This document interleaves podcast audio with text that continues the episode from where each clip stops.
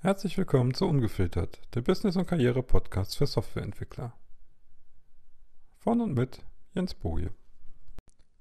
Hey, Jens hier. Herzlich willkommen. Schön, dass du reinschaltest. Eigentlich wollte ich heute eine neue Serie starten, wie du dein eigenes Business starten kannst, beziehungsweise über die ganzen Stolperfallen, die ich so mittlerweile mitgenommen habe. Vor allem so im IT-Business. Aber mein Gehirn heute, heute Nacht mal wieder Amok laufen zu müssen was schon eigentlich recht selten ist. Aber das nehme ich jetzt mal zum Anlass, das auf ein anderes Thema zu schwenken. Und zwar auf das Thema, dass wir nicht unsere eigenen Gedanken sind. So albern das klingt, aber unser Gehirn produziert ständig irgendetwas und ständig irgendwelche Gedanken, die sich einfach reinkräuchen, äh, fleuchen oder schleichen, wie auch immer du das nehmen willst, die aber gar nicht wir sind. Und manche davon können echt verstörend sein und auch eigentlich ziemlich erschreckend. Dabei ist unser Gehirn auch extrem erfindungsreich dabei.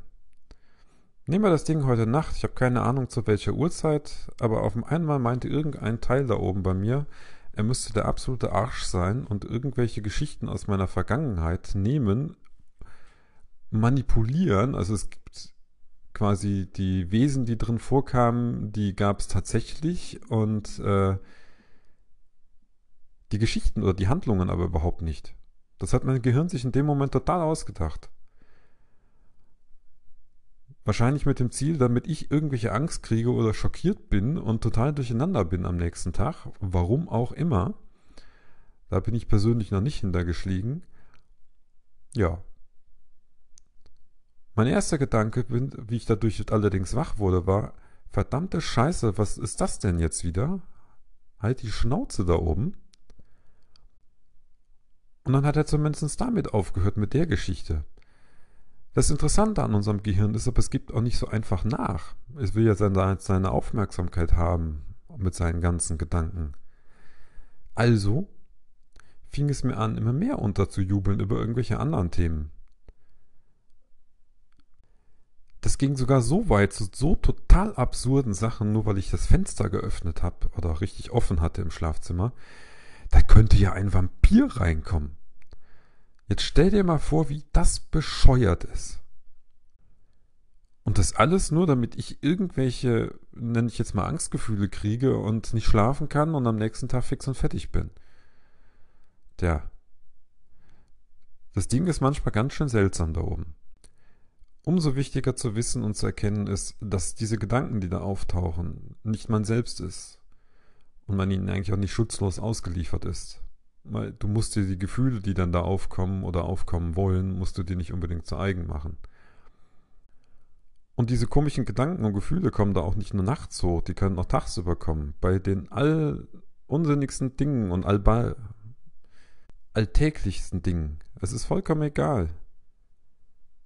Also was meine Frau mir da schon öfters erzählt hat, was die auf einmal für irgendwelche Horrorgedankengänge durchkommen, nur weil sie gerade irgendwas spült. Was könnte ja mit unserer Tochter irgendwas passieren oder sonst irgendwas? Und da siehst du eigentlich erstmal, was unser Gehirn eigentlich tagtäglich macht. Und wir hatten es ja auch schon in den Filterblasen vorher, wie viel es unserer Wirklichkeit eigentlich erzeugt.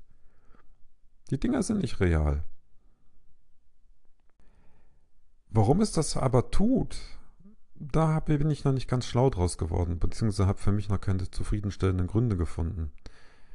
Ich meine, im Grunde denkt unser Apparat da oben ständig. Es sind immer irgendwelche Gedanken da. Genauso analysiert und scannt und kategorisiert er ständig irgendwas. Ich meine, das ist seine Aufgabe. Und die Aufgabe ist, unser Überleben zu sichern.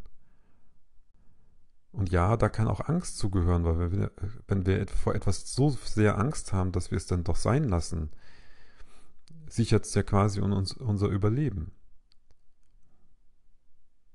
Das Interessante ist, warum es sich dann irgendwann anfängt, selbst bei unseren den banalsten Dingen, sich dann einzumischen und irgendwelche Horrorvorstellungen zu machen, obwohl die Gefahren eigentlich draußen gar nicht da sind und auch gar nicht da sein können. Aber vielleicht wollte mein Gehirn auch einfach nicht, dass ich eine neue Podcast-Folge aufnehme. Der hat's Pech gehabt. Das Wichtigere an dem ganzen Thema ist allerdings, a, werd dir das dessen bewusst, dass da die Gedanken hochkommen, dies bist nicht du. Das sind auch nicht deine Gedanken. Und es ist auch so, je weniger du ihm zuhörst und auf deine Gedanken reagierst, desto arschiger wird dein Gehirn, desto arschiger werden die Gedanken, die da hochkommen. Da kann es dann auch um Tod und Verderben gehen. Das ist kreativ, das Teil. Zum anderen, um dem besser Herr zu werden und sich dann nicht von übermannen zu lassen, habe ich für mich jetzt bis jetzt als besten Lösung gefunden, ist die Meditation.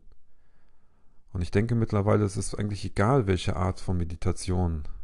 Ob es jetzt Achtsamkeit, Meditation ist, wie ich zum Beispiel mache, oder du irgendwas anderes nimmst. Weil im Grunde geht es bei jeglicher Meditation darum, du konzentrierst dich auf etwas und dann beobachtest du, was passiert. Auch was oben in deinem Kopf passiert. Welche Gedanken tauchen auf? Wie reagierst du auf die Gedanken?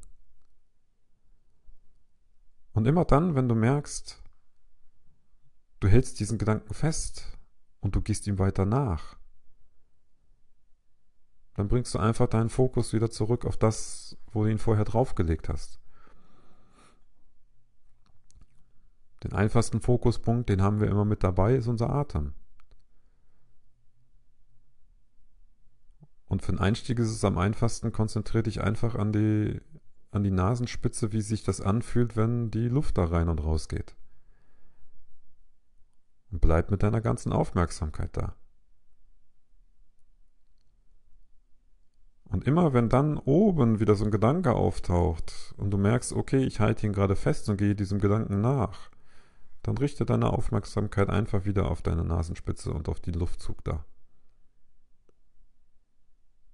Mehr ist Meditation im Großen und Ganzen nicht. Die Technik ist recht simpel erklärt, finde ich. Klar gibt es da jetzt die unterschiedlichsten Varianten und kannst anstelle vom Atem auch die Kerze nehmen oder irgendwas anderes. Ist egal, das Grundprinzip ist das gleiche. Die Übung macht's. Und ich habe festgestellt, je mehr du übst tatsächlich, desto besser wird's. Desto besser wird's auch im Alltag. Klar, diese ganzen Gedanken oben im Gehirn, die kommen und gehen immer noch. Aber wenn du sie nicht festhältst oder ihnen sogar aktiv sagst, nö, jetzt nicht, oder pff, was für ein bescheuerter Gedanke, hau doch ab, dann verschwinden die tatsächlich. Sie werden leiser. Sie werden weniger. Das heißt nicht unbedingt, dass sie gänzlich weg sind. Und das Ganze, wie gesagt, erfordert viel Übung und es ist auch nicht unbedingt einfach. Ich meine, ich meditiere jetzt schon täglich meine 15 bis 20 Minuten monatelang und jetzt habe ich trotzdem noch so eine komische Nacht, wo mein Gehirn auf einmal meint, Amok zu laufen. Aber es ist trotzdem zum Beispiel für mich schon besser geworden. Ich habe festgestellt, früher hätte ich kein Auge mehr zugetan danach. Irgendwann bin ich heute Nacht wieder eingeschlafen. Und ich bin nicht drauf eingegangen. Ich habe diese aufkommenden Gefühle, die da hochkommen, die versucht hat, mein Gehirn mit, mit Angst und sonstigen Sachen und, zu erzeugen, die habe ich nicht angenommen.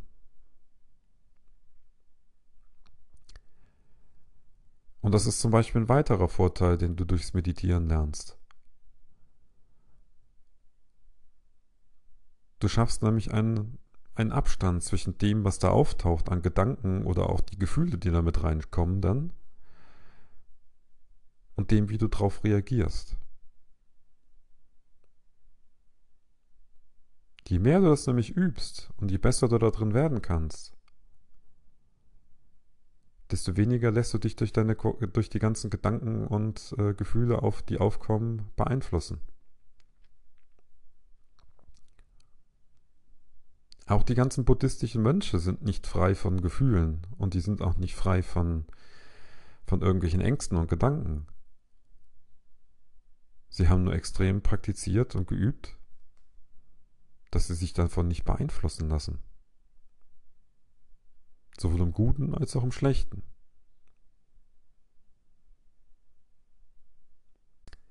Und zum Abschluss nochmal ein kleiner Appell, weil das Thema so extrem wichtig ist. Du bist nicht deine Gedanken. Und du bist auch nicht deine Gefühle. Du kannst lernen, dich von beiden so abzukapseln, dass sie dich nicht mehr stören und dir im Weg stehen oder sogar reingerätschen.